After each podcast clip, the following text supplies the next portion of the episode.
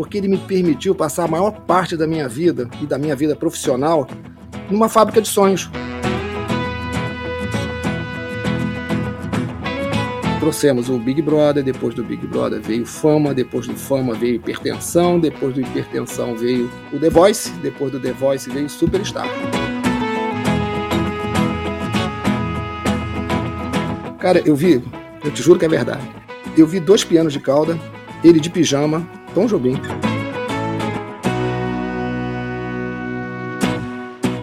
Olha, você quer que eu te diga? Talvez essa tenha sido a, a característica mais marcante da minha vida na, na fábrica de sonhos. Você só aprende a ser melhor como ser humano vendo o exemplo de outras pessoas.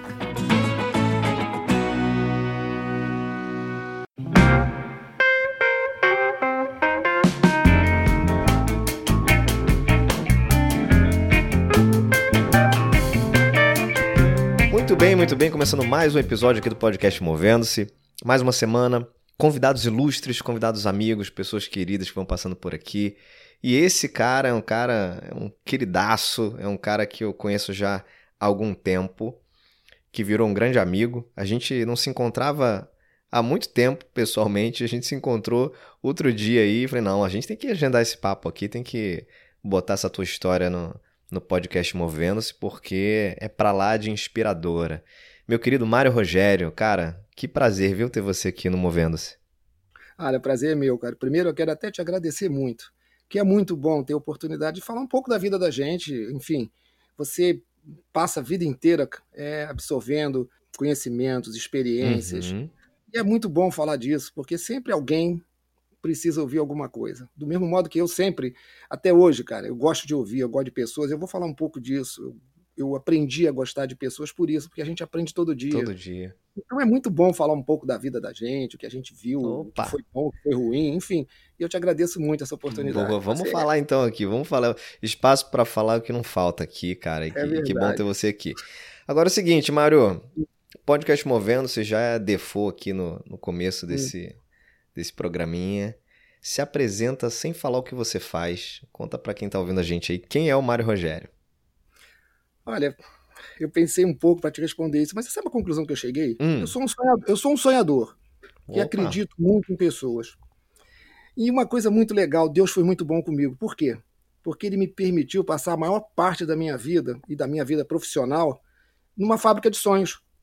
Legal. Isso, isso e eu com isso eu criei o quê? Eu materializei sonhos através da arte. E eu tenho certeza, cara, que muitas pessoas também materializaram seus sonhos através das mensagens que os programas que eu ajudei a realizar, dos programas que eu fiz uhum, ao longo uhum. desses 30 e poucos anos.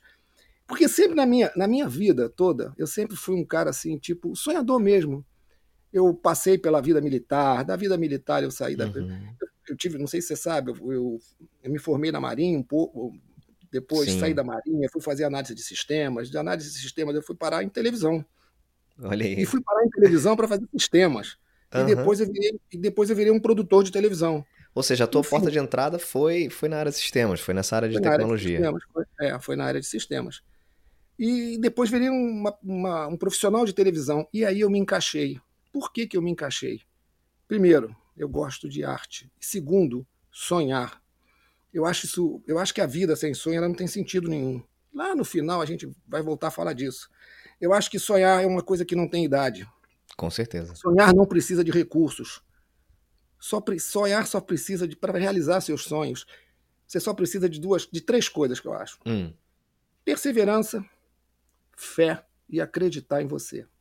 Se você acredita em você, tem perseverança e tem fé, você vai realizar boa, teus sonhos. Boa. E aquela você... história, né, Mário? Sonhar, sonhar grande e sonhar pequeno dá o mesmo trabalho, né? Então é por que não sonhar grande, né? Não tem, não tem, entendeu? E minha vida toda foi movida nisso, até porque eu vim de, um, de uma família de, de classe média simples e tudo aquilo que eu, que eu quis ou que eu sonhei, que eu via ao longo da minha infância, adolescência, e eu acabei conquistando. Uhum. Isso, para mim, é muito gratificante. E ratifica isso, de que sonhar é bacana. Sonhar você tá vivo, não tem idade. Viver, para mim, é estar 100%, sonhando. 100%. É.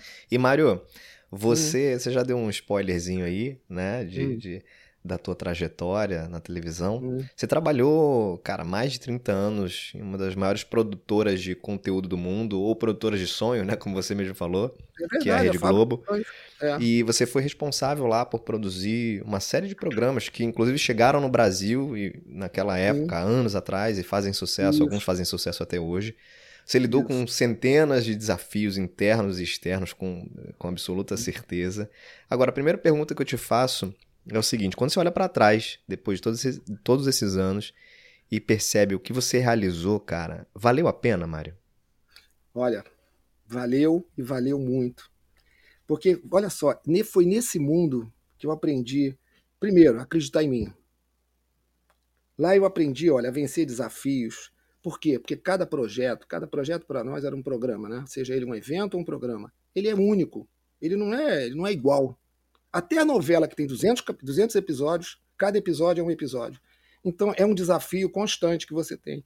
Coisas importantes que eu aprendi: a planejar, a importância de planejar, uhum. não ter medo de tomar decisões, assumir responsabilidade, a importância de ser um líder.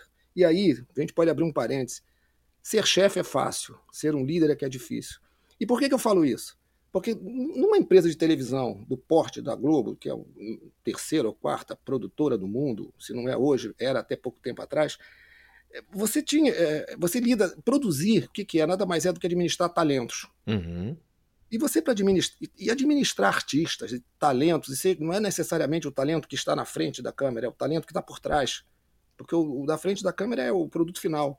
Mas antes de chegar aquele momento, você tem um conjunto de talentos por trás muito imenso, né? Enfim, e, e para você fazer com que esses talentos se, se é, funcionem harmoniosamente, para você ter lá na frente um produto de qualidade, é preciso muito mais do que ser um chefe, um líder. Por quê? Porque o líder motiva, né? O líder ele, ele ouve, ele motiva, ele está sempre junto com a equipe, ele toma decisões junto, ele assume risco, valoriza a equipe. E esse pessoal, talvez até pelo por ser artista, por ter ego, são tem uma característica de insegurança. Uhum, uhum. Sempre quer fazer o melhor, o cenógrafo quer fazer o melhor cenário, o produtor de arte quer fazer a melhor decoração, a melhor ambientação, o produtor musical quer fazer a melhor trilha, mas ele não sabe se ele está fazendo a melhor trilha. Porque ele está fazendo e quem vai julgar são outras pessoas. Exato. Né, o público. Então são pessoas que têm, o diretor que vai dirigir, enfim, os câmeras, são pessoas que têm uma insegurança, porque acho que é natural, talvez até seja um pouco natural. Eu acho que todo mundo que faz coisas para ser julgado por por, por uma massa muito grande, sofre um pouco com isso. E fazer com que essas pessoas trabalhem harmoniosamente, você tem que ser um motivador, você tem que ser um cara que está junto com eles, você tem que fazer com que eles se sintam seguros. E isso é característica de chefe. É, de líder, uhum, isso não é uhum, cara, uhum, né? Uhum. Porque chefe é aquele cara que manda, manda, faz, o cara faz porque o chefe mandou fazer. Mas você precisa fazer com que essas pessoas se sintam amparadas para que elas possam oferecer o melhor delas sempre, entendeu? Agora então, você como você com esse com essa linha de pensamento, hum. trabalhando nesse meio, é um cara meio fora da curva, né? Vamos, vamos, vamos combinar aqui, porque até Totalmente. onde eu conheço, eu não, não, tô, não tô aqui é, centraliza era, centralizando isso na, na, na, Globo, mas acho que em hum. qualquer ambiente como esse, em qualquer tipo de, de empresa, o que a gente mais vê, o que a gente mais sabe é que a hum. relação dessa turma, principalmente os dos diretores, produtores, é de chefia total, né? Então, o oposto Justamente, da liderança. São eu era, desrespeitosos muitas vezes, né? Na, na, no trato, na cobrança, enfim. Hum. Eu era realmente fora da curva. Isso até tive alguns. Hum, de, tive problemas, né? Uhum, claro que uhum. você acaba tendo alguns problemas, de, inclusive de, de, de vaidade mesmo, em relação a, uhum. a outros, outros pares. Mas por que, que eu fazia isso? Porque eu, eu gostava do que eu fazia. E eu achei que esse, era, esse foi o caminho que eu encontrei para justamente ser bem recebido, porque eu era o cara que tinha que dizer não. Uhum. Eu, era, eu, era, o cara que tinha que dizer não, e nós vamos falar isso um pouco mais adiante. Né? Eu era o cara que tinha que dizer não. E como é que você vai dizer não para um, um cara, um criador? Você só tem que só tem um jeito de você dizer não para o criador, é ele te olhar com, com respeito, com carinho, com, com aquela visão de que este cara não está me dizendo não para destruir o meu trabalho, ele está dizendo não porque realmente não pode. Entender o que está por trás do não, né? Você só consegue isso com liderança. E eu tive uma outra coisa a meu favor. Ah, qual? Eu, eu, não, é porque eu, eu, a maior parte dos programas meus foram grandes eventos, realities e alguns programas de entretenimento. O que, que acontece com isso? Me obrigou a ter contatos, principalmente nos eventos, com o mundo fora da empresa, fora da TV Globo. Uhum, né? uhum. O que é o mundo fora da, Globo, da TV Globo? São órgãos de governo, é, empresas privadas, é, autoridades, enfim, de todos os segmentos. Porque você não fazer um mega evento num estádio, você envolve claro, claro. Uhum. Desde, desde defesa civil até corpo de bombeiro, enfim. E isso, e, e outra coisa, envolve o jornalismo. Com isso, eu saí, eu comecei a, a, a trafegar numa esfera muito maior do que o mundo da produtora certo, lá. Certo, certo. Eu tinha, que, eu, tinha que, eu tinha que ter contato com comercial. Por que, que eu tinha contato com o comercial da TV Globo? Porque muito, os meus pares não tinham, que fazem novelas uhum, e tal. Uhum. Por que, que eu tinha? Porque muitas vezes eu fui nas reuniões para ajudar a vender o, o evento. Uhum.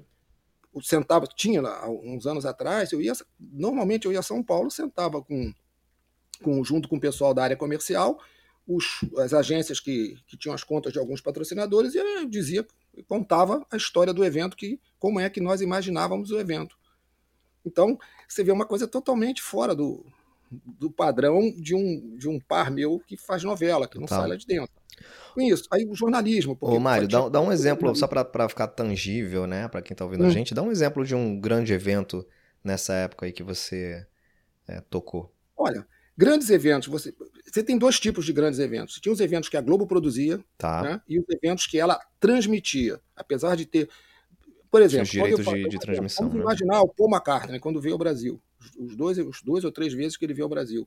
Grandes eventos no Maracanã. Nós, a TV Globo transmitia. Uhum. Então, era a responsabilidade minha botar aquela equipe inteira de engenharia, de transmissão, é, repórter, tudo aquilo lá dentro. Uhum. E, e gerir que isto funcionasse da melhor maneira possível, junto com com o, toda aquela entourage de um artista do padrão do, de um Paul McCartney da vida, né, de uma Tina Turner, enfim, esses grandes nomes, U2, é, é, Rolling Stones em Copacabana, Sim, se, lembro, lembro, lembro. Aquela coisa mega que tinha, sei lá, 500 mil pessoas, sei lá.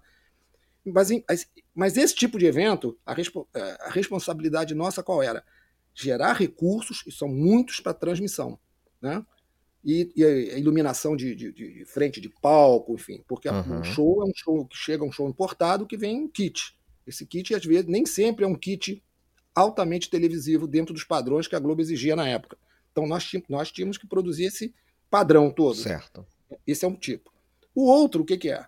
Esse, eu me envolvia até, até certo ponto com, com todo esse mundo externo de infra, enfim. Agora, você tem os outros que ela produzia. E aí sim, aí você, desde o, da montagem do cenário, uh, e aí você tem os especiais. Aí você tem os especiais de grandes artistas brasileiros, tipo Roberto Carlos, uhum. um que eram grandes shows, assim, estádios, que você produzia desde o do palco né, até, até a luz, até a coisa mais tudo, tudo era produzido. E é muito detalhe, né, cara? Então você tem um recurso. Não, você tem 500, 600 pessoas trabalhando às vezes, 200, 300, dependendo do tamanho do show, uhum, muito grande, uhum. entendeu? E, aí você tem que, que liderar equipes muito grandes. E de tudo, porque a responsabilidade é sua. O diretor artístico, ele, ele é responsável artisticamente. Uhum. Agora, toda a parte operacional é do diretor de produção. Esse é o cara que é responsável sim, perante a empresa. Sim, sim. E a TV Globo tinha uma coisa que eu achei muito fantástico. É, é difícil de viver, de, de, viver isto, mas é maravilhoso, porque ela não, ela não te cerceia, ela te dá responsabilidade, ela quer resultados. Uhum. Isso é muito bacana dos executivos. É, um, é uma maneira de trabalhar em que você recebe aquele, aquele orçamento, aqueles, você pede os recursos, né? a responsabilidade é sua. Eu quero resultado, eu quero sucesso. E o sucesso que a gente que eu estou dizendo aqui não é só audiência, é o sucesso empresarial, entendeu? Claro, Também. Claro. E Mário, você, você, eu comentei no início, você foi responsável por trazer alguns programas que fazem sucesso até Sim. hoje. Um deles foi Big Brother, né? É, Aquela primeira depois... edição do Big Brother lá, foi o quê? 2000? É, e antes do Big Brother ainda veio No Limite. No Limite, verdade. O no Limite veio antes, né? Que voltou é. agora há pouco também. Quando começou essa febre de, de reality no mundo, né? Tinha, tinha na época tinha o Big Brother, que era, começou a ser, explodiu no mundo, e tinha o Survival, né? Que era No Limite, certo, a versão brasileira. Certo.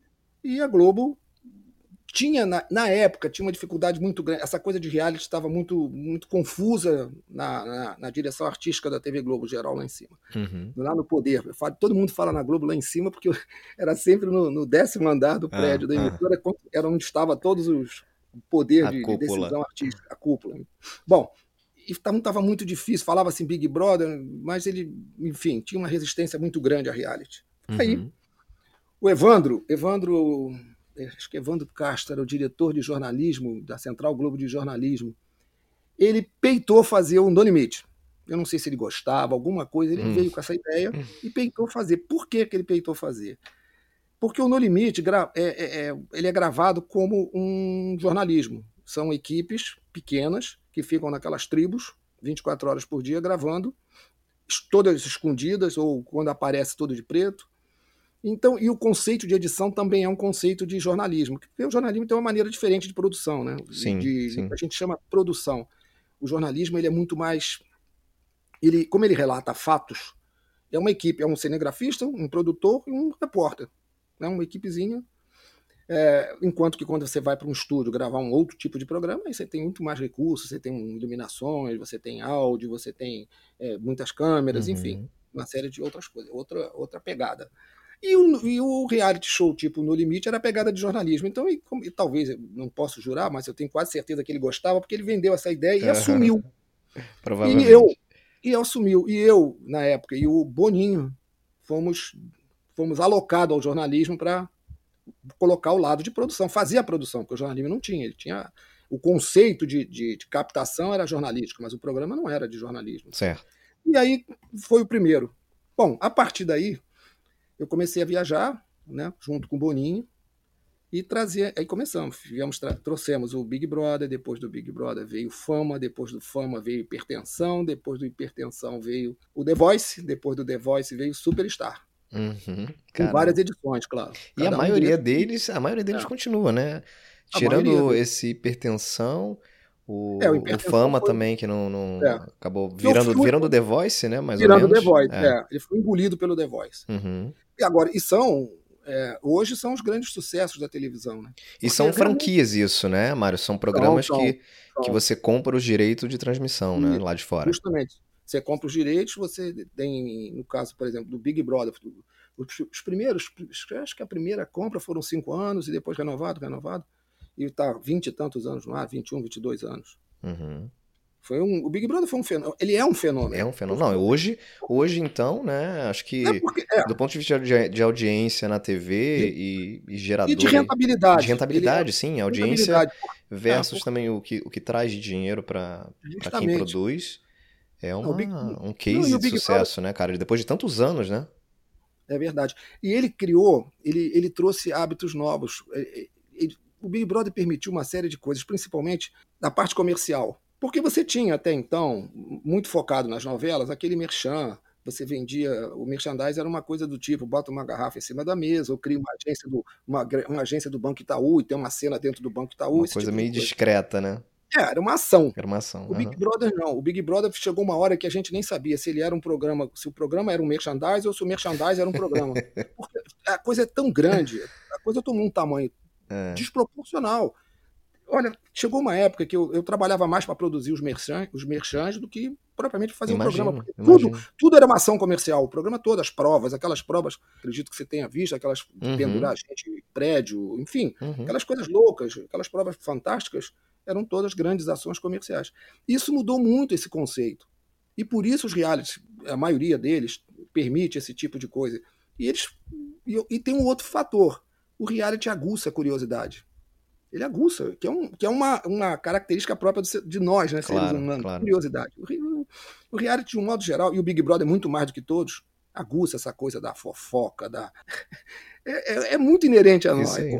Essa coisa do, do disse-me-disse, da fofoca, vai dar certo ou não vai, da pessoa bonita, intriga. da pessoa... Intriga. É isso aí. Aquele conceito da casa. Porque é muito. O cara que criou o Big Brother era um gênio mesmo. Realmente, o Joe Demon é um gênio. Por quê? Porque ele criou uma casa e você olha assim, você diz, pô, mas isso é a casa do sonho. Passar três meses aí dentro é um paraíso esse negócio. Cara, não é nada disso. já começa que você tem uma casa que tem um único, um único vaso sanitário para 18, Nossa 17. Senhora, meu já Deus começa por aí. É que ninguém vê isso. Mas isso é para criar clima. Você tem, por exemplo, você tem 18, tem 16 camas. Dois já começa dormindo no chão. É, é. Então, no primeiro minuto que o cara entra, ele tem aquele, ele, ele vê aquele sonho, sonho, sonho. Na primeira noite já percebe que tem alguma coisa errada. Exato, exato. E, e aí a comida é restrita, tem um monte de coisas que, que vão para vão para vai te clima. testando, né? Exatamente. É, vai te- E a partir daí você tem o próprio programa, as provas, Uhum, os momentos, é tudo para criar clima o tempo inteiro, o tempo inteiro. Isso é, é muito bem sacado. É. E Mário, diz uma coisa, você com, com essa carreira aí tão longa, ah, numa mesma empresa, provavelmente teve muitos altos e baixos acontecendo aí durante Ah, todos esses sim, anos, né? claro, Você claro. consegue citar pra gente algum desses exemplos? Ou seja, Olha, momentos de frustração isso- ou situações de grandes conquistas que te marcaram?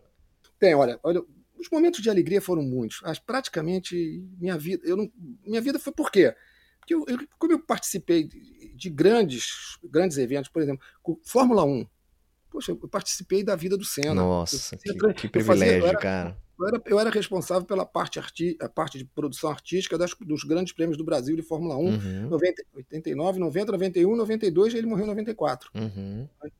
Enfim, então eu tive a oportunidade de, de- de estar com, com, com ele, enfim, de, tudo era feito em função do, do, do Ayrton Senna, porque ele ganhava tudo, pô, ele era um, um ídolo nacional. Grande ídolo. Então você vê uma coisa que eu nunca.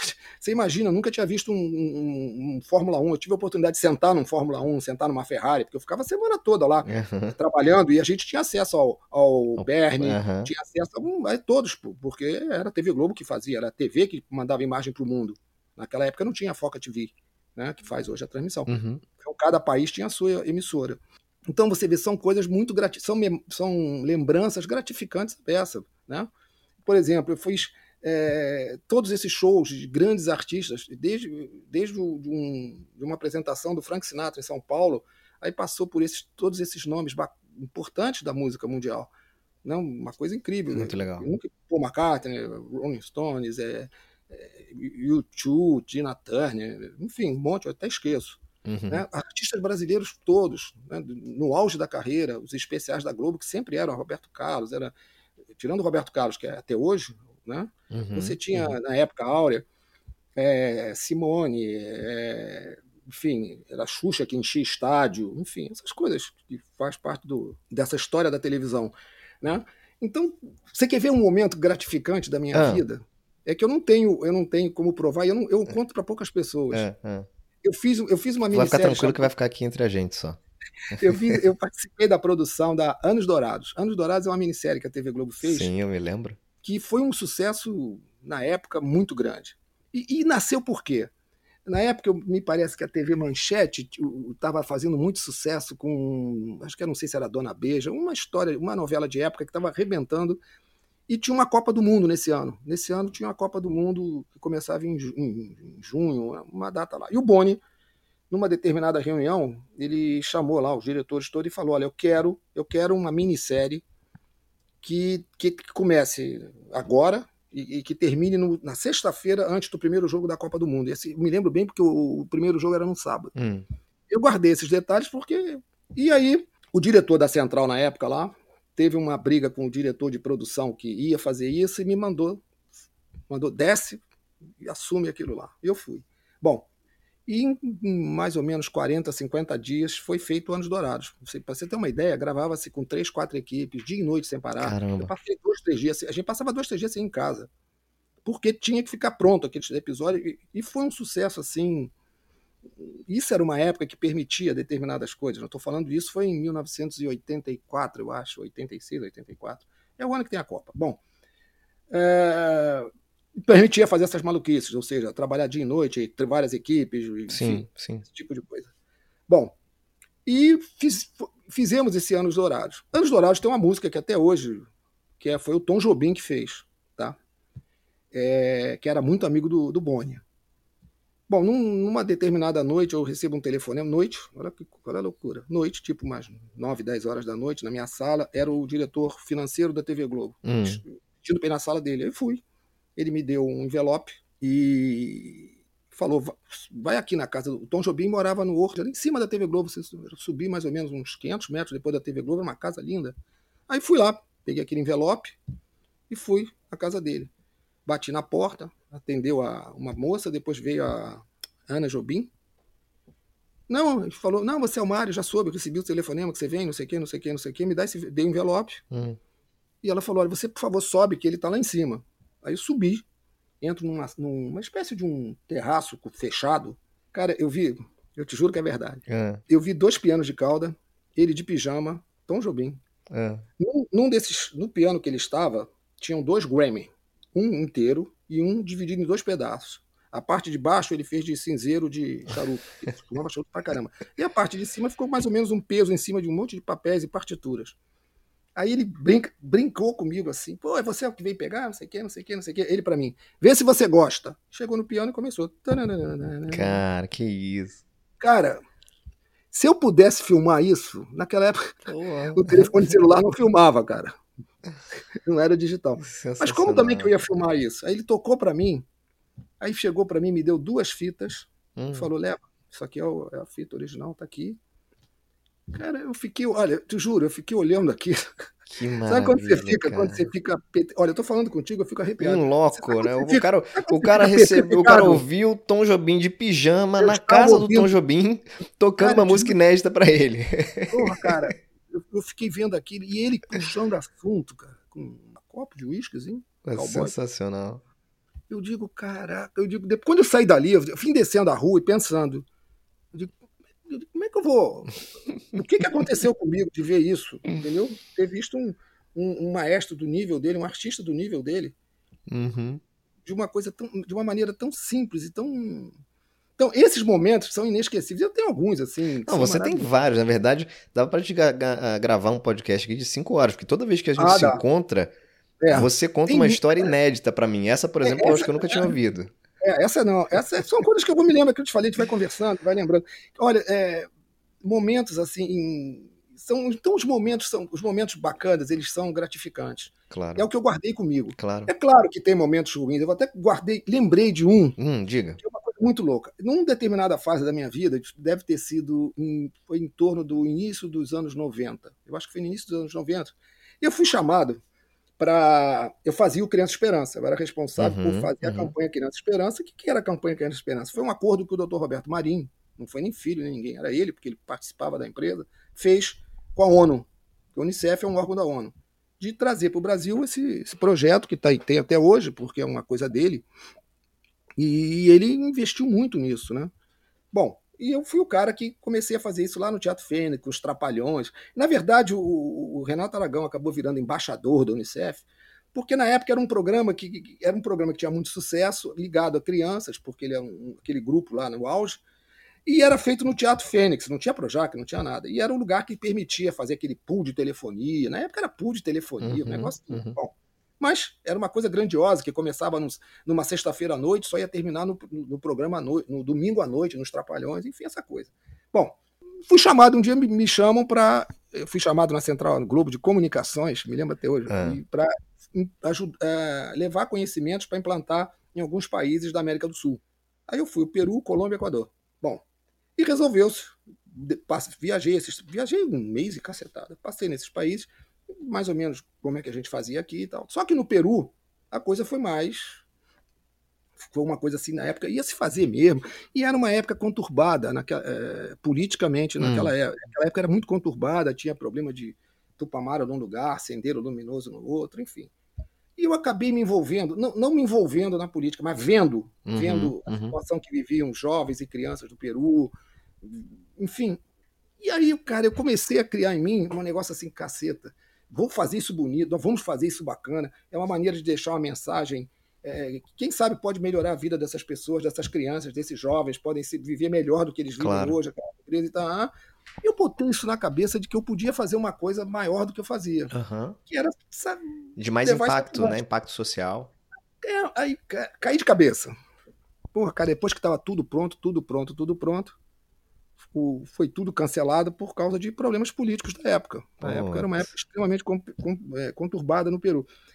Você sabe que isso me deu uma tristeza, assim, que, que eu mesmo não entendi quando eu voltei para o Brasil, enfim.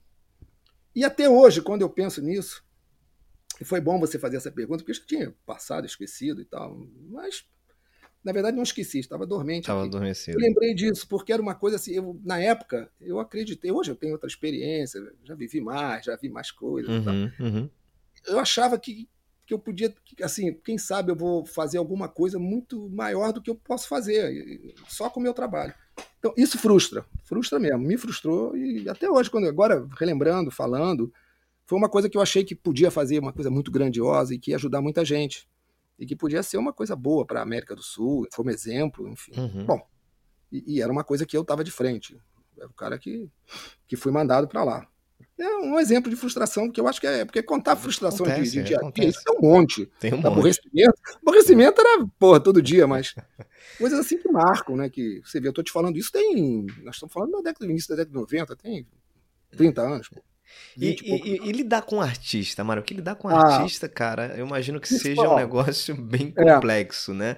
E qualquer empresa, eu acho que tem, tem acaba tendo é, premissas de atuação muito, muito parecidas, né? Independente do segmento dela, você tá, você tá ali para gerar um negócio com retorno financeiro, etc. Mas eu imagino que adequar o mundo artístico ao mundo empresarial mais tradicional, por exemplo, deva ser um desafio enorme, né? Como é que foi lidar com isso nesses anos, cara?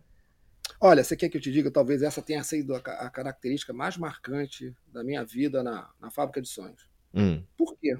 Porque, olha, foi, eu, olha, é, é um, foi onde eu aprendi, e aí você vai ver por que, que eu falo, vai e vem, eu falo de pessoas, a conviver, a administrar, a entender a, a personalidade de cada uma das pessoas.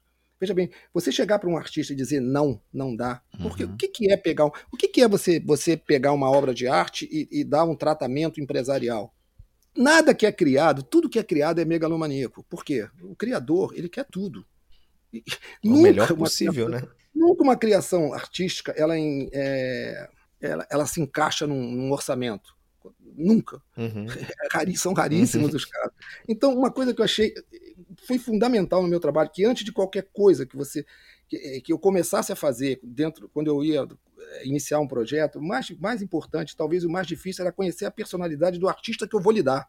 Entendeu? Tá. Porque é, é muito engraçado, por exemplo, eu fazia vários programas. Então você às vezes tem de manhã a reunião com um cara que você tem que ter todo o tato do mundo para conversar com ele. Porque ele, é, ele é inseguro. Não...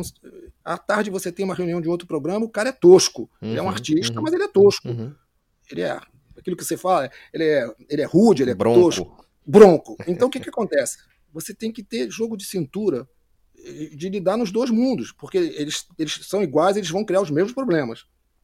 Entendeu? Uhum. Então, e você, num determinado momento, você vai ter que dizer não para ele. Não tem jeito. Ter, vamos, temos que. Quando você. Não é nem dizer não no sentido de não fazer, é dizer não, isto não dá, vamos adaptar.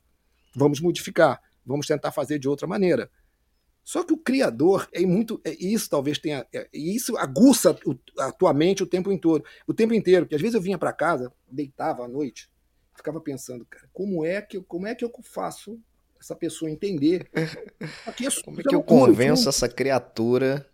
Muitas vezes, nos eventos, é coisa que, que o bombeiro não deixa, que não uhum, sei o que, que não uhum. pode, que a lei não permite, mas o cara não quer saber, se vira ele quer malandro. fazer, ele quer, se vira. Porque depois que você resolve essa parte, de como você entra na cabeça do, do, do criador, o resto é, é, um grande fluxo de um processo produtivo. Né? Você tem uma sinopse, você tem um pré-orçamento, depois você vem os capítulos ou o desenho final se for um evento, você aí faz um orçamento mais, mais, mais elaborado. Depois você tem, você chama toda a equipe de artistas e você tem os diferentes projetos, a criação dos diferentes projetos, ou seja, figurino, produção de arte, engenharia, cenografia, são TI, os projetos uhum, todos. Uhum. Numa, numa, fase, numa fase mais adiante, você vai aprovar esses projetos todos junto com o diretor artístico e vai, enfim, a parte de, de infra e tal. E a partir daí você vai montar um cronograma de execução e lá na, e mais adiante você vai chegar ao momento de montar tudo isso. A da, a, e nesse processo todo, essa coisa toda que eu estou te falando, são processos longos, longos que eu digo dois meses, três meses, às vezes, você vai adequando o custo o tempo inteiro. Então você está o tempo todo falando com algum criador. É o cenógrafo que faz um cenário que não encaixa. Entendi. Só que quando você diz para ele que não tem como fazer isso, você tem que voltar naquele diretor artístico lá na frente que você que é o criador e dizer para o criador o cenário que você quer. Não dá. Enfim, Então, se lá na frente, quando começou a ideia, você consegue entrar na mente dele, consegue fazer com que ele te olhe como um parceirão, fica mais fácil você chegar para ele lá, na, lá, um mês depois e dizer uhum. para ele que aquele cenário uhum. não dá, aquele cenário custa uma fábula, não tem como fazer. Então, o grande segredo é no primeiro momento, é isso, é você conseguir, fa conseguir fazer com que aquele artista te veja como um parceiro. E você, para fazer isso, você tem que entrar na, você tem que entender um pouco como é que ele pensa. Isso eu acho que é uma arte. Entender cara. de gente, no fim das contas, né, cara? Você tem gente, que entender entendeu? de gente, entender é. como é que você se, você se relaciona com pessoas diferentes de você, com perfis Sim. muitas vezes antagônicos, algumas vezes complementares. Mas no, é final, no final das contas é a gente, né? Você tem que entender isso. Por quê? Porque aquilo volta a falar, uma, há pouco eu falei, todo artista ele tem, primeiro, muito ego. Muito ego. E muita insegurança. É o perfil. O perfil desse negócio. Né? Então, talvez, talvez até um seja consequência do outro. Porque eu, eu, o meu ego faz com que eu tenha que ser sempre grandioso, grandioso, grandioso. Inclusive, a gente brincava muito é. em algumas pessoas na Globo. Tinha pessoas que, quando chegavam, o cara chegava para a reunião, você dizia: Poxa, eu, tinha certeza que você ia chegar. Mas por quê? Porque, não, porque seu ego chegou primeiro. Porra, já chegou aqui tem cinco minutos, sabia que você estava vindo. E o cara ri. Tem, tem pessoas que riam. Tava, Aí você pô. já quebra o sujeito, né? É, você já brinca, porque e vai tentando entender como ele uhum, pensa. Uhum. Ô, Mário, te ouvindo falar assim, cara, é... Hum. certamente você deve ter, ter sido mentor de muita gente, né? E eu sei, aliás, eu sei que você foi. Eu é. conheço um ou outro aí que eu sei que você, na, na tua jornada aí dentro desse, desse ambiente, você acabou atuando como um grande, um grande mentor. E a gente tem na nossa carreira, sempre em algum momento, a gente tem pessoas que, que passaram pela nossa trajetória profissional, que foram importantes, que tiveram Isso. esse papel de vários. mentor. Quem foi importante, cara, para você nesse sentido? São várias. Ah, eu tive ah. várias pessoas que eu admirei. Mesmo pessoas que, é, como, como personalidade, como eram muito difíceis, tá. nem sempre nem sempre o melhor caráter, mas como artista, eu convivi com alguns artistas maravilhosos, de criadores, uhum, enfim. Uhum. São pessoas incríveis.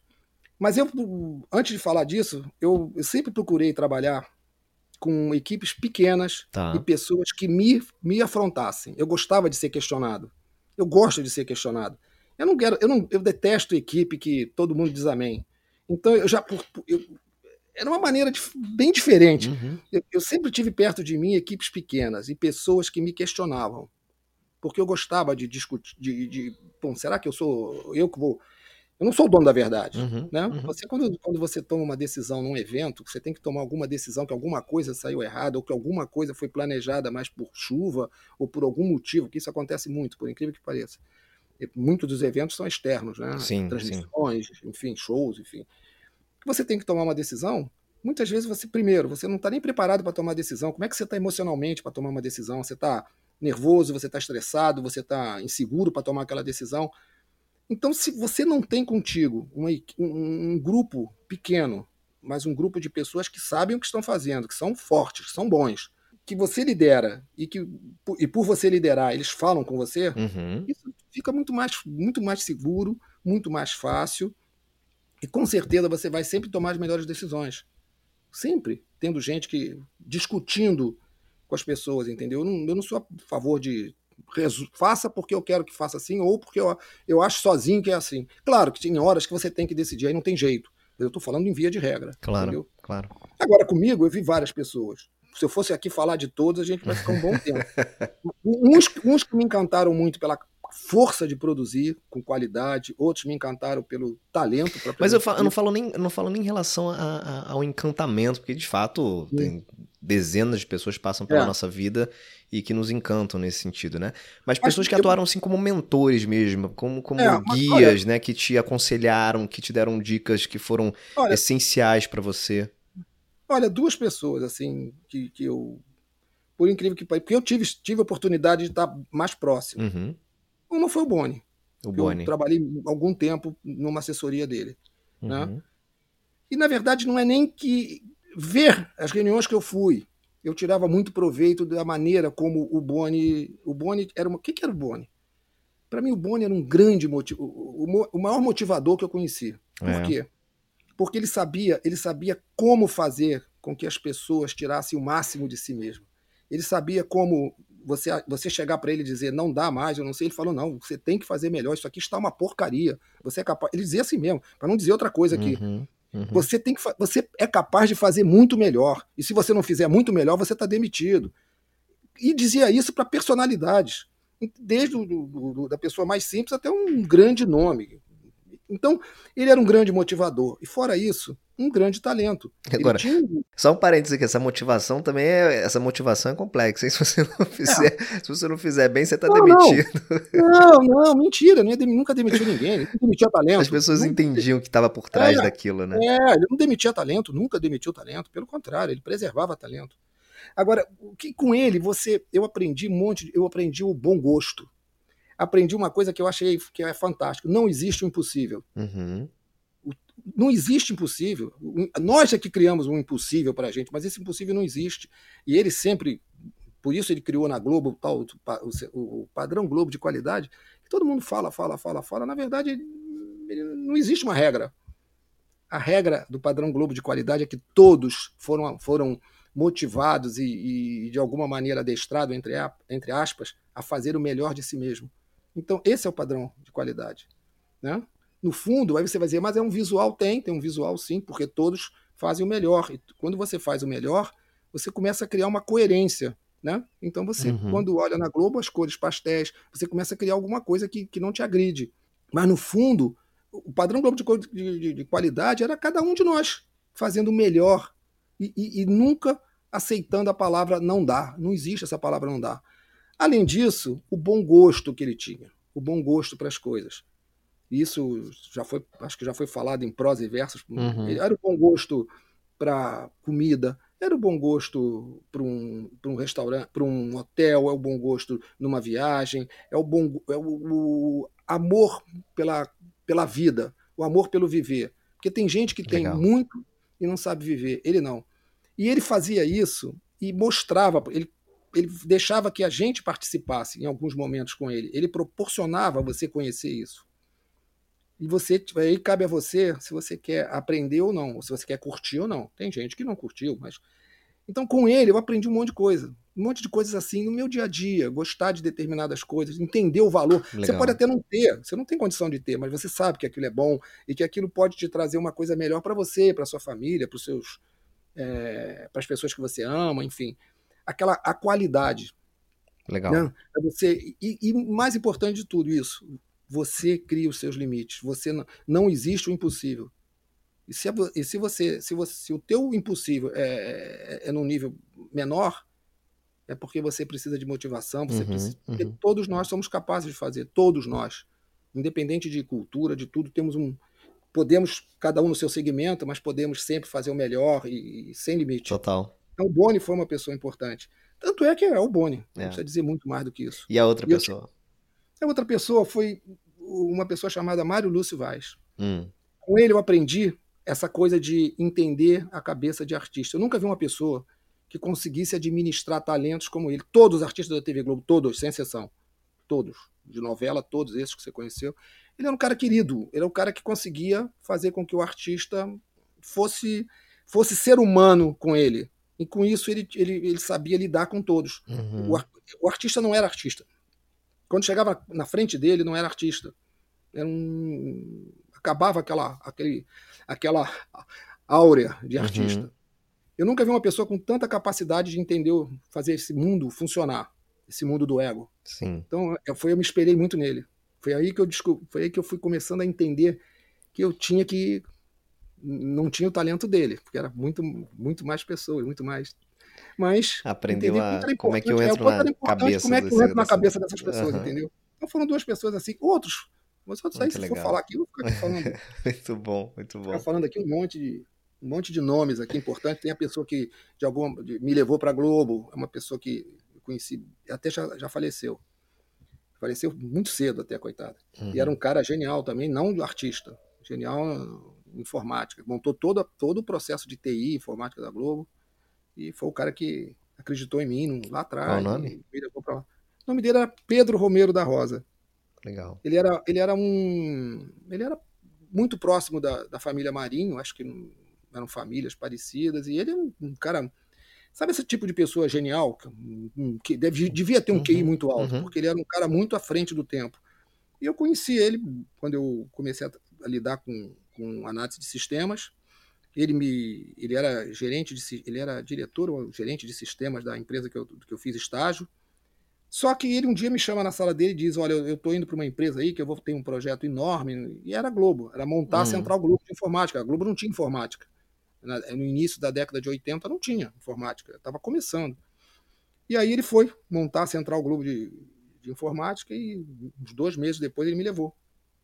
E aí começou a minha trajetória, fui, entrei na Globo em... Nessa área. Em 80. E quanta mudança, hein, cara, de lá para cá. Nessa, nessas décadas aí que você, que você trabalhou lá, o mundo mudou muita coisa, né? Mudou As muito. empresas mudou precisaram muito. se adaptar a uma nova realidade de vida. Hoje, ah. né, o perfil de consumo é diferente, o perfil de audiência tudo, é tudo. diferente. Na tua visão, Mário, quais são as principais diferenças assim, que você percebe né, para uma empresa lá que produzia aquele tipo de conteúdo lá na década de 90, nos 2000 e tal, e hoje em dia, nesse mundo que a gente vive? Eu acho que para mim tem um marco nisso, a era digital. A era digital. É, a era digital. Ela era digital, criou um novo mundo. Uhum, um novo mundo, uhum. um novo mundo para tudo. Muito, e muito mais na mídia. Né? Você tem uma expansão exponencial da internet, das redes sociais. Outra coisa, o imediatismo das informações. Hoje a informação ela, é, ela, ela aconteceu no Japão, você sabe aqui é, um segundo depois. Exato, né? exato. E tudo, é, tanto em recursos técnicos como em recursos humanos, o imediatismo é, é, é, fantástico. A evolução ela é exponencial. Todo dia você tem uma tecnologia nova. Você outra coisa, você tem o mobile, né, o telefone. Você hoje, você hoje tem a, a imagem, o, a informação, a imagem e o áudio na tua mão 24 é, horas é. por dia, com uma qualidade absurda, alguns aparelhos hoje 4K, enfim, tudo com uma qualidade absurda, e em qualquer lugar, a qualquer momento. Então, se eu quero uma informação, se eu quero assistir um jornal, se eu quero ver um futebol, eu ligo. É um mundo totalmente diferente. Eu, sim, eu vejo a hora sim. que eu quero, no lugar que eu quero. Eu sento na, na praia, vejo, eu tô dentro do carro. Claro que dirigindo não dá, mas se tiver do lado alguém dirigindo, você vai assistindo. Enfim, é um mundo totalmente diferente daquele que, que era aquele mundo que você tinha que ir para casa correndo porque tinha um jogo, você tinha que ir para casa uhum, correndo porque é o capítulo uhum. da novela. É um negócio meio doido. E por outro lado, hoje o conteúdo é uma outra coisa. Você na televisão convencional, quer dizer, na mídia convencional, não vou falar de televisão. É, televisão porque é o que eu vivi, né? Uhum. Você tinha o conteúdo era importante, mas você tinha o visual, né? Sim, o, sim era muito importante, a qualidade que você via, aquela coisa, por exemplo, e aí a gente volta um pouco no padrão Globo de qualidade. Não sei se você repara uma coisa, quando você vê uma novela mexicana, que agride um pouco, a imagem agride um pouco a gente, aquela cores fortes, não sei o quê, não sei o quê. Quando você vê uma novela da Globo, uma das coisas que caracterizou muito ao longo do tempo é que você vê uma coisa harmoniosa, a cortina tem a ver com a roupa do, do, personagem, que tem a ver com os móveis, que tem a ver com a luz do ambiente. As coisas se falam. Né? Você tem uma coisa harmoniosa. O visual, a qualidade daquilo que você vê, era uma coisa que te agradava. Isso tudo é proposital, para você ficar vendo. Uhum, uhum. Então, vou te outra coisa. Plim Plim, você sabe por que, que é Plim Plim? Não, não sei por quê. Você sabe por que, que foi criado aquilo? O que, que acontece com, com a televisão? Você tem, ela vive de comerciais. Eu estou falando isso porque você está no, no e-commerce. Você vive de comerciais. Então, quando você está em casa, não é um cinema que você entra, paga tudo escuro e fica olhando. Então, o que, que acontecia quando ia para o comercial? As pessoas levantam, vão beber água, vão ao banheiro, não sei o quê. Aí o que, que a Globo. Foi o Boni, você vê coisa de gênio. Criou o Plim Plim. Plim Plim é para você saber que vai voltar o programa. Foi esse, foi assim que foi criado. Senta plim, no sofá de novo aí que começou. Senta no Você tá bebendo água, plim, plim, você vê, tá correndo. Entendeu? E antes você ia beber água e não via que o programa voltou. É, é. Ô, Mário, você tava falando aí, você tava falando das diferenças aí, né? De, é. de como as coisas hoje são. são é, o mundo online, você vê tudo né, na hora que tá passando. Eu me lembrei, cara, de uma situação que eu até conversei outro dia com. Teve, teve uma luta do Mike Tyson aí há um há uns meses atrás, e a gente, eu conversei com uns amigos sobre isso, né? a gente relembrando esse, episódio. Se lembra da luta de retorno do Mike Tyson quando ele saiu da prisão? Foi lá em 90 e, 90 e pouco. a gente falando sobre isso, né? Eu falando com os hum. amigos meus, a gente assim, cara, aquela luta, na verdade, a gente não assistiu ao vivo. Né? Não. Naquela não. época, a gente era não. ludibriado nesse sentido, porque assim, Sim, a Globo passava na hora que ela queria, e você não tinha acesso àquilo, né? Você não tinha o celular não. passando ali com, com a notícia ali, ah, nocauteou, aconteceu. Então você achava que você estava assistindo ao vivo e já tinha acontecido há mó tempão, né? Olha, a transmissão internacional, muita coisa que a gente viu ao vivo, você mas não era ao vivo. Por exemplo, escola de samba. Uhum. A transmissão, às vezes, isso eu participei muitas, né?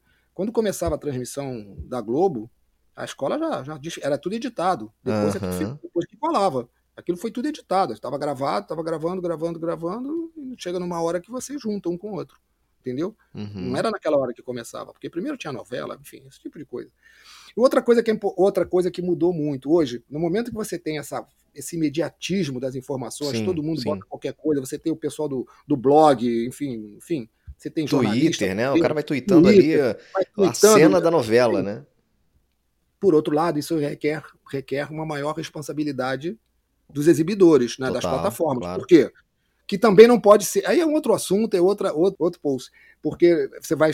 para você também não entrar na linha tênue da censura. Uhum. Mas você tem que ter responsabilidade, porque você, o que você bota ali vai para o mundo. Uhum, uhum. Entendeu? Então existe isso. E há outro ponto que eu acho fundament, muito importante, fundamental, é o desenvolvimento do e-commerce. O e-commerce mudou radicalmente a forma de comercialização de mídia, por exemplo.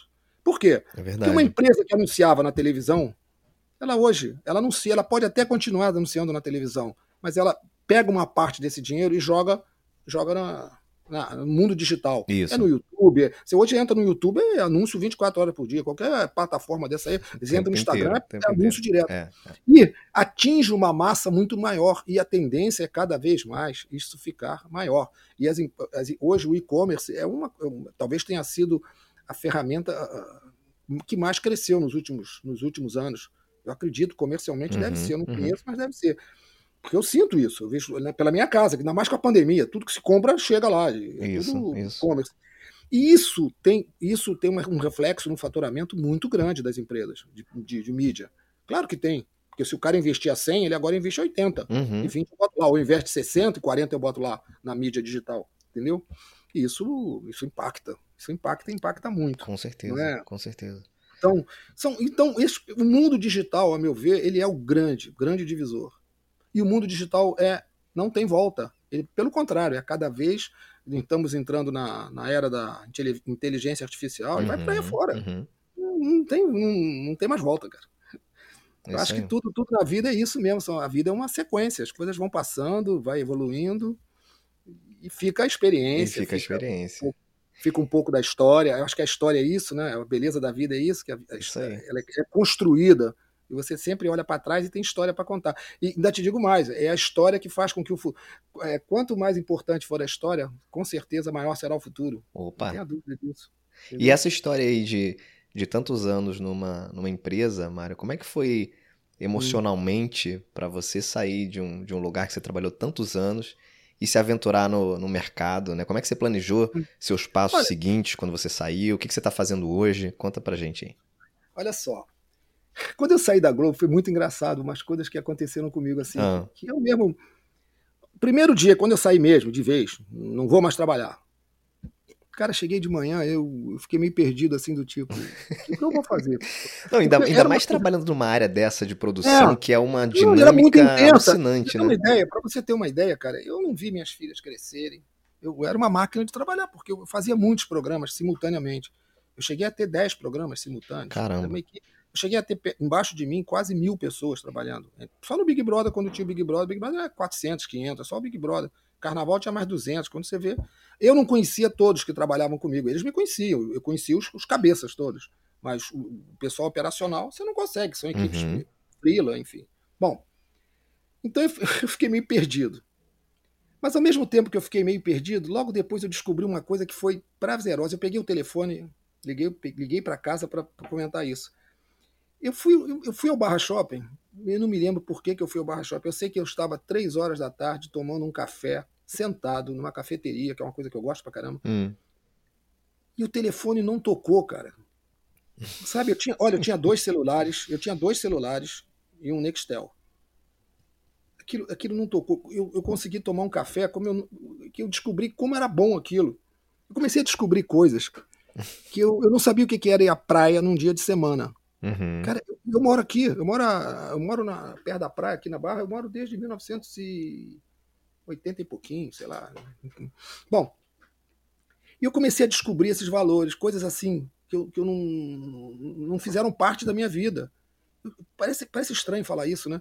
Então, por exemplo, minha família, minhas filhas, me, de alguma maneira me cobraram e me cobram às vezes. Agora nem tanto, mas isso porque eh, quando elas da foram para Disney, né? Elas foram para Disney, eu não fui, porque a época que elas tinham férias era que eu mais trabalhava, era Carnaval do Rio, Carnaval de São Paulo, Festival de Verão de Salvador, Fórmula 1, que naquela época era em abril. Quando você fala abril, você começa a fazer em janeiro. Uhum. Como é que eu ia sair do Brasil em janeiro, onde elas tinham férias? É como, entendeu? E com elas, eu fui, eu só fui, só fui com elas depois maiores, mas na época que, que elas, elas iam com a mãe, ou então excursão. Enfim, vários momentos, eu até que lutava muito para escola, essas coisas estar tá presente. Então foi uma vida muito intensa. Quando isso acabou, quando isso parou, deu um choque.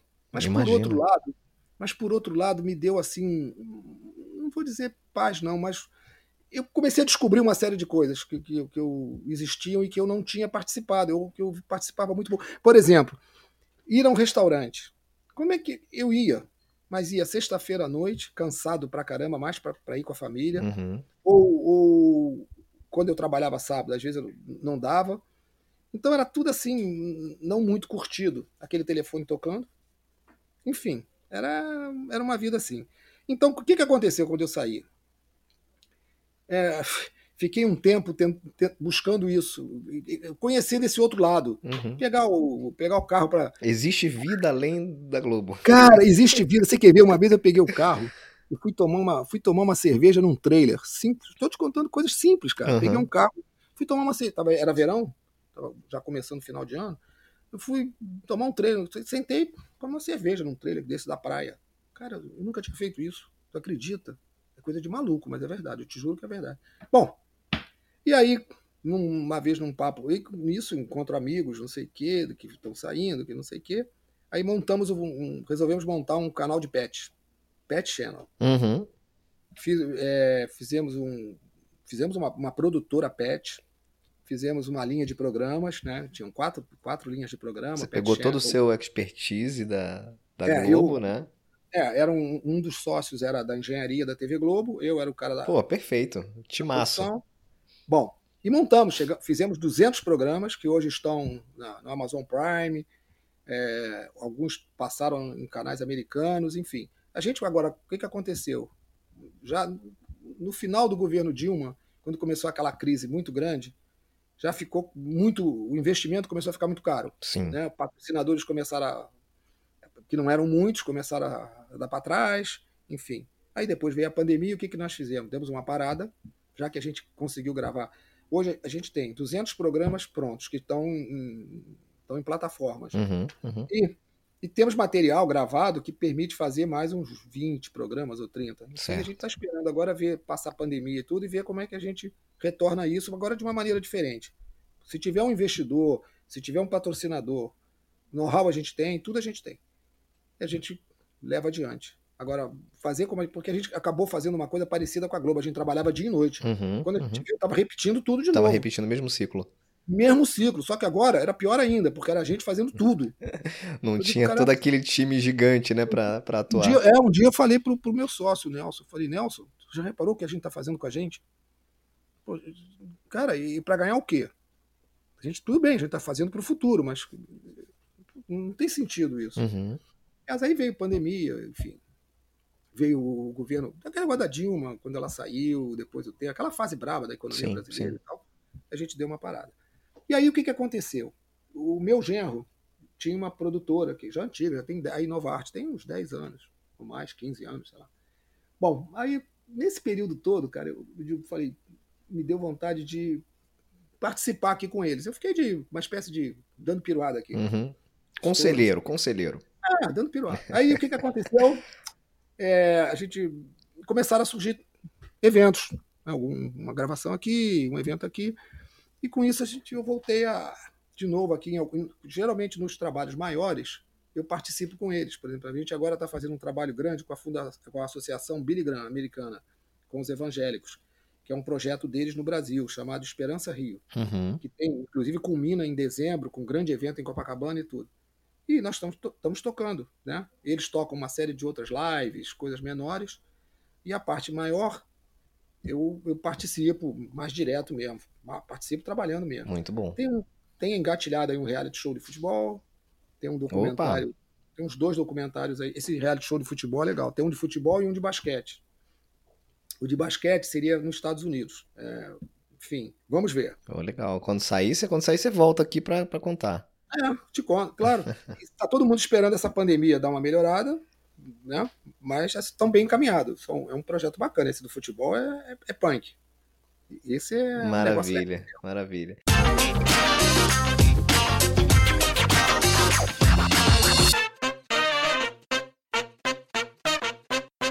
Meu querido, estamos indo para a reta final aqui do nosso bate-papo. Hum. Que, pô, que sempre um prazer falar contigo, uhum. cara. Quase é. que eu abri um, um vinho aqui para ah, ia ser beber uma taça aqui, porque esse papo com você é sempre, é sempre muito bom. É, me diz uma coisa, Mário.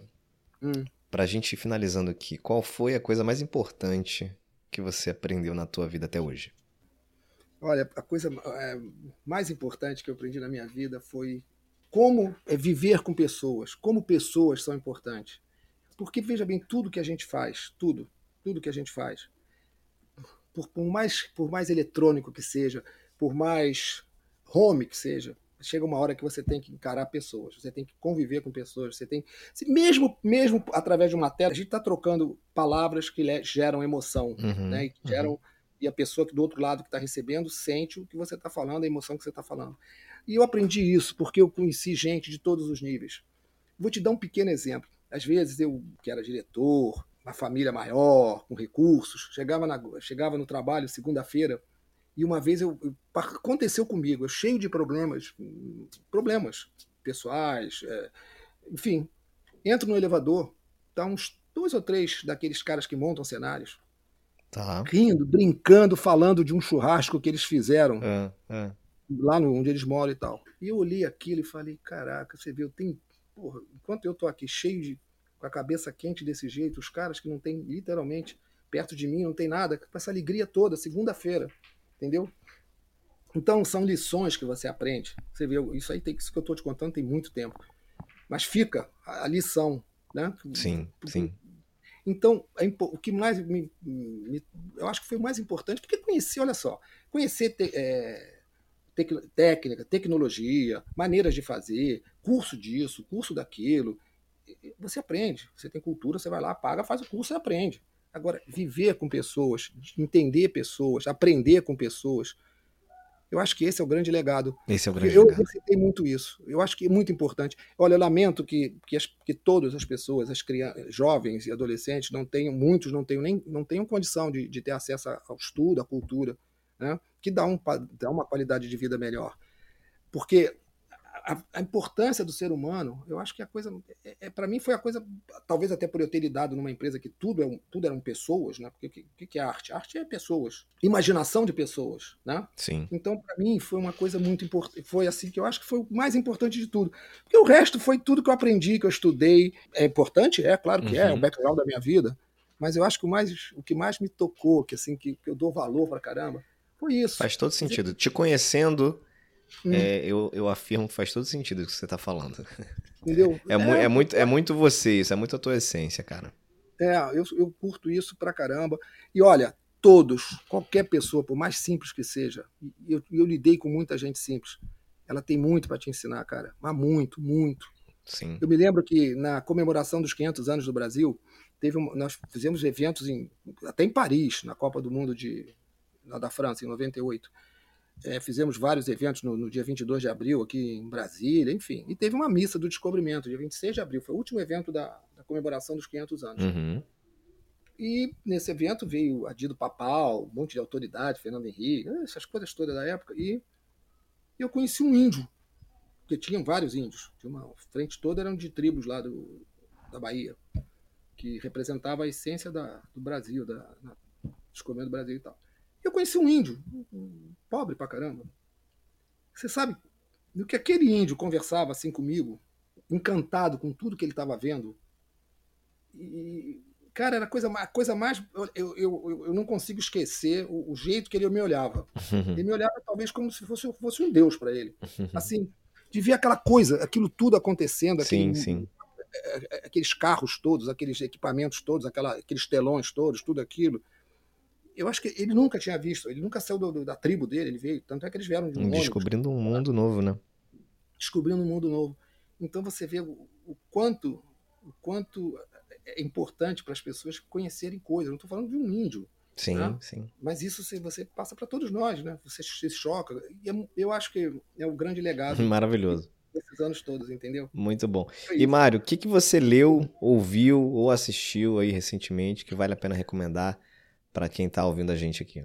Eu pensei sobre isso. Deixa é, eu ser, isso é. é bem meu jeito, olha só. Eu acho o seguinte, eu acho que cada um de nós tem uma maneira própria de encarar momentos e fatos. Tanto na vida, eu acho que tanto na vida profissional quanto na vida pessoal. De uma maneira. Por isso, eu, eu não queria dizer nenhum, porque tem coisa que para mim foi muito importante, que talvez ah. não seja importante para você e para outro. Mas eu queria fazer o seguinte: eu queria fazer, deixar uma coisa um pouco minha. Diga. Tá? Uma mensagem minha de como eu vejo a vida.